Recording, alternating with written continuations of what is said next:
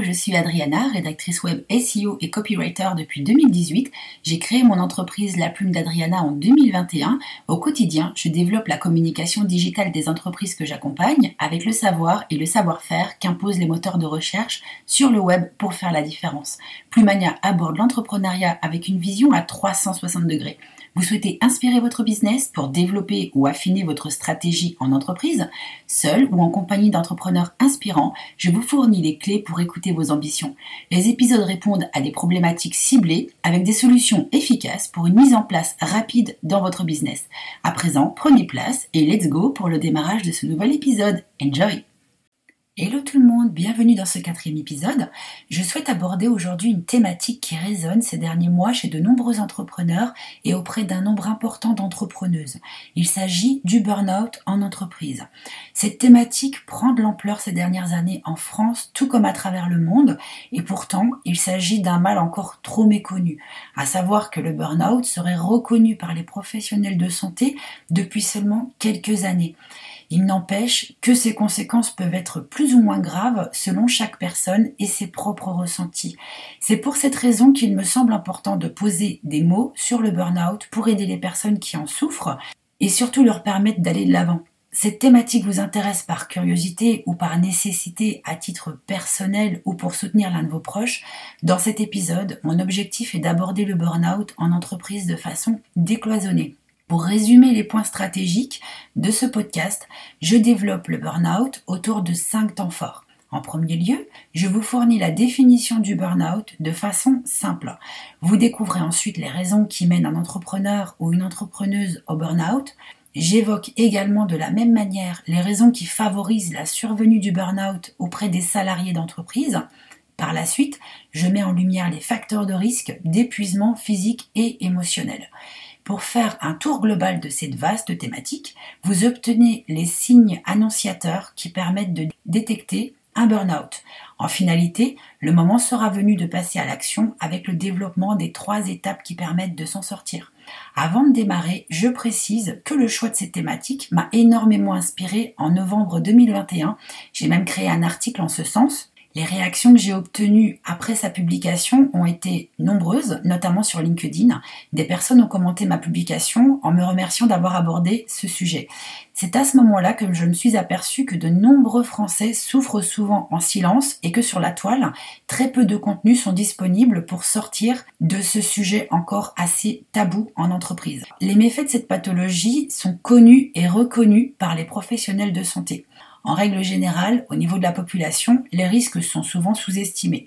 Si ça vous intéresse de découvrir le contenu de l'article dans son intégralité, j'ai prévu de vous glisser le lien vers le blog du Hérisson, le site d'actualité avec qui je collabore depuis 2021. Dans tous les cas, j'espère que ce podcast sera pour vous l'occasion de faire le point, de comprendre et d'extraire des astuces qui vous seront utiles ou qui vous permettront de soutenir plus facilement l'un de vos proches. Parfois, voir l'un de ses collègues souffrir est une situation dans laquelle on ressent une certaine impuissance.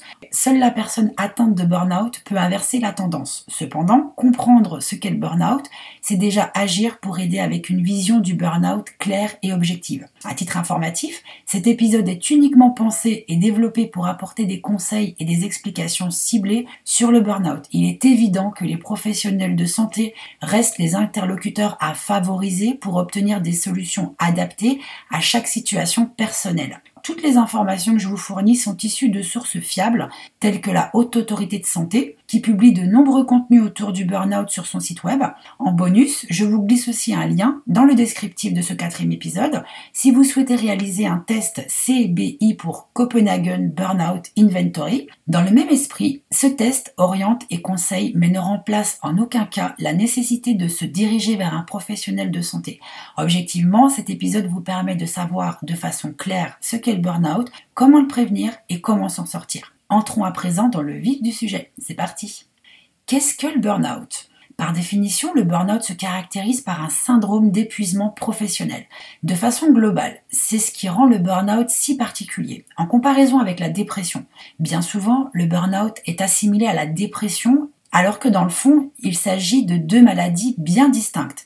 La raison est simple, le burn-out est un phénomène de stress lié au travail qui devient chronique. Quant à la dépression, elle peut survenir pour de multiples raisons comme la parentalité, son environnement personnel tel que la vie de couple ou familiale. Selon la Haute Autorité de Santé, un travailleur devient sujet au burn-out suite à un investissement professionnel intense et prolongé qui va au-delà de ses capacités physiques et émotionnelles. Pour décoder de façon simple, la charge de travail qui lui est confiée est trop exigeante. Le travailleur ne, parvient plus à résister au stress. C'est à partir d'ici où il est nécessaire d'inverser la tendance. Les conséquences du burn-out sur la santé peuvent être lourdes et dévastatrices dans certains cas si elles ne sont pas prises en charge au fil du temps. C'est pour l'une de ces raisons que le burn-out est une maladie qui est prise très au sérieux par les professionnels de santé. Au niveau européen, l'agence de l'Union européenne, chargée de l'amélioration des conditions de vie et de travail, s'est aussi penchée sur le sujet et a publié un rapport sur le burn-out. Ce rapport met en évidence que la France est aux abonnés absents du classement établi à partir du nombre restreint de pays participants. Pour vous donner un ordre d'idée précis,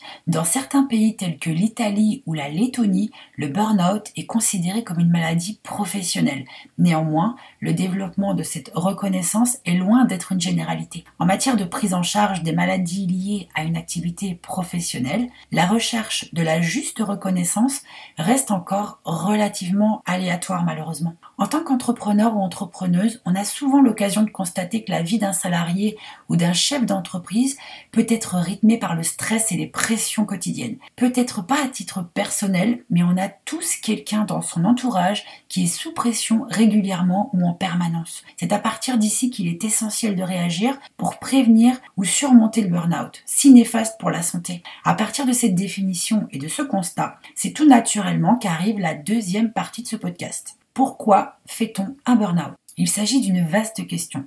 La raison principale que j'ai retenue est celle qui m'a semblé la plus parlante. Par exemple, il arrive fréquemment que certaines personnes s'investissent totalement dans leur travail, parfois au détriment de leur vie privée. Une personne qui bascule dans le burn-out n'en a pas toujours conscience. Elle est alertée par son entourage personnel ou par ses collègues de travail. En France, le burn-out touche majoritairement des secteurs d'activité bien précis.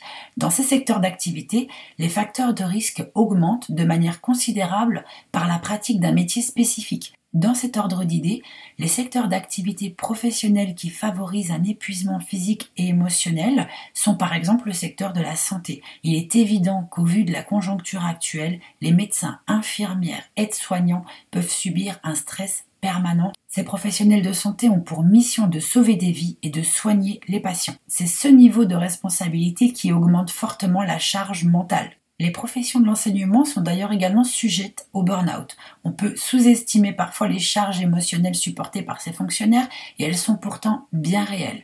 Les secteurs de l'aide à la personne également, qui peuvent manquer de ressources disponibles pour accomplir les tâches quotidiennes. Ces ressources sont trop fréquemment insuffisantes. Je pense notamment au planning trop chargé, au manque de moyens humains ou matériels ou encore au manque de temps pour faire face à l'intégralité des tâches à réaliser dans une seule journée. Et enfin, les secteurs d'activité qui mobilisent des salariés avec des valeurs professionnelles engageantes, telles que les agents de la fonction publique, l'État demande aux militaires, policiers, pompiers de fournir un investissement personnel très exigeant. Leur vie est engagée au quotidien pour protéger les citoyens au détriment de la leur. Pour ces secteurs d'activité spécifiques, le phénomène du burn-out s'explique principalement par la vocation que porte le métier de l'individu atteint par cette pathologie au-delà du fait que le salarié choisisse de se diriger vers cette voie professionnelle, le stress qui découle de son travail est juste démesuré. Le travailleur s'implique à chaque instant pour mener à bien ses tâches, pour défendre des causes définies. Il ressort aussi que nous les femmes sommes plus sujettes au burn-out. Et oui mesdames, la charge quotidienne que certaines femmes supportent va souvent bien au-delà de leurs capacités. La gestion de la vie de famille qui se cumule à la vie professionnelle devient parfois difficilement supportable. C'est à ce moment-là que peuvent survenir les facteurs de risque qui mènent à l'épuisement physique et émotionnel, comme le manque d'équité entre la réalisation d'un travail similaire accompli par un homme et une femme, des récompenses trop rares telles qu'une rémunération sans évolution au fil du temps ou un faible salaire qui reste figé, la surcharge de travail, le manque d'informations pour atteindre ses objectifs, le manque de moyens aussi pour y parvenir, également un manque de contrôle sur son travail, la pression quotidienne ou encore les sources de conflits liées à des demandes contradictoires de la part de sa hiérarchie par exemple, ou à un manque de communication entre collaborateurs d'entreprise. D'ailleurs, une personne qui souffre de burn-out peut ressentir un sentiment de culpabilité. Sa priorité est de réussir à tout gérer, même quand le corps ne suit plus. Dans cette optique, l'angoisse et l'épuisement physique surviennent lorsque cette personne ne parvient plus à gérer son travail et à supporter le quotidien. Pour info, il existe une pathologie qui est dotée d'une connotation assez similaire au burn-out. Il s'agit du bore-out. Ce qui distingue le bore-out du burn-out est qu'il est provoqué par un manque de travail qui engendre l'ennui. Il est utile de savoir que le bore-out peut aussi suivre le burn-out, suite à un arrêt de travail s'étalant sur plusieurs mois. Dans tous les cas, le burn-out est une pathologie qui est loin d'être anodine. La plupart du temps, il surgit sans prévenir. Plusieurs années peuvent passer pour qu'un diagnostic soit posé. Et c'est pour cette raison qu'il est indispensable de réagir rapidement si les signes ressentis sont annonciateurs. Les signes du burn-out correspondent à des manifestations qui peuvent vous alerter sur un stade d'épuisement physique et émotionnel tel que le manque de motivation au travail, un état d'anxiété et d'inquiétude relativement permanente qui peut générer par exemple des crises d'angoisse, des troubles du sommeil sous forme d'insomnie ou de réveil nocturne, l'épuisement physique continu qui ne s'améliore pas, des troubles gastriques, et euh, ils font partie des plus désagréables en général, des troubles de l'humeur et une irritabilité, des symptômes physiques comme le mal de dos, des maux de tête ou des migraines. Si vous souhaitez vous faire une idée, il est possible d'évaluer en quelques minutes si les symptômes que vous ressentez peuvent être assimilés ou pas au burn-out. Pour analyser votre situation personnelle, plusieurs tests sont disponibles mais j'ai choisi d'en retenir un qui a retenu mon attention, c'est le test CBI pour Copenhagen Burnout Inventory. Et ce test permet de déterminer si vous souffrez potentiellement d'un burn-out. On est bien d'accord que c'est purement informatif, mais ça permet quand même d'explorer euh, cette possibilité ou simplement de pouvoir se rassurer. Jusqu'ici, donc, on a déjà pu bien développer ce qu'est le burn-out. Tous les éléments que, que j'ai pu aborder mettent en évidence que le burn-out est une pathologie qui mérite une attention réelle et sérieuse pour sortir d'une longue période de stress et décrocher de son environnement professionnel. Quand c'est nécessaire, le principe consiste à procéder par étapes. L'objectif est de parvenir à retrouver une joie de vivre et une harmonie de vie. Le burn-out n'est pas une fatalité et ça se passe en trois étapes pour s'en sortir. La première étape consiste à vous accorder du repos. C'est la base. À partir du moment où on subit un burn-out, il est vraiment très important de pouvoir mettre son corps au repos. Je vais sûrement faire grincer des dents de nombreux chefs d'entreprise, mais l'arrêt maladie est souvent indispensable pour réussir à se reconstruire et à se déconnecter de son environnement professionnel après un burn-out. Une personne qui souffre dans son environnement professionnel n'est ni épanouie ni productive.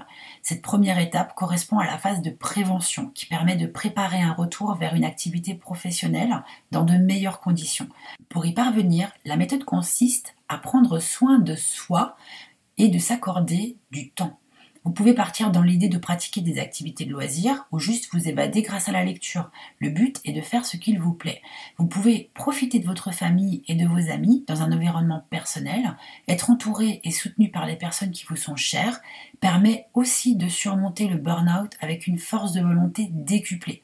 La pratique d'une activité sportive est également une aide efficace pour évacuer les tensions accumulées et se vider la tête. La pratique d'une méthode de relaxation tel que le yoga peut aussi favoriser la détente mentale et physique en douceur. Ensuite, la deuxième étape vise à accepter de se faire aider. C'est souvent la plus compliquée et la plus difficile à mettre en place pour bon nombre d'entrepreneurs. À savoir qu'à partir du moment où on constate qu'on a besoin de s'arrêter, tout s'arrête aussi au niveau de l'entreprise. C'est extrêmement compliqué à envisager, mais à un moment donné, ça peut presque devenir vital de juste s'accorder la possibilité d'aller mieux pour pouvoir mieux rebondir. Peut-être aussi savoir s'entourer, savoir déléguer, euh, alléger euh, son quotidien. À savoir qu'en règle générale, le patient ou la patiente en situation de burn-out ressent un sentiment d'injustice et de culpabilité Néanmoins, accepter de se faire aider est la meilleure solution pour se sortir rapidement d'un épuisement physique et émotionnel. Un accompagnement ciblé avec l'aide de professionnels de santé n'est pas à percevoir comme un échec. Au contraire, il est nécessaire. Les professionnels de santé qui peuvent accompagner une personne en situation de burn-out sont multiples. Il est possible de se diriger vers un médecin généraliste, un médecin du travail, ce qui est moins le cas, on va pour euh, les entrepreneurs, mais plus dans le cadre de salariés d'entreprise, psychologue, un psychiatre. L'objectif de cet accompagnement est de parvenir à se libérer de toutes ces tensions émotionnelles, de ces craintes, de ces peurs accumulées depuis des mois, voire des années.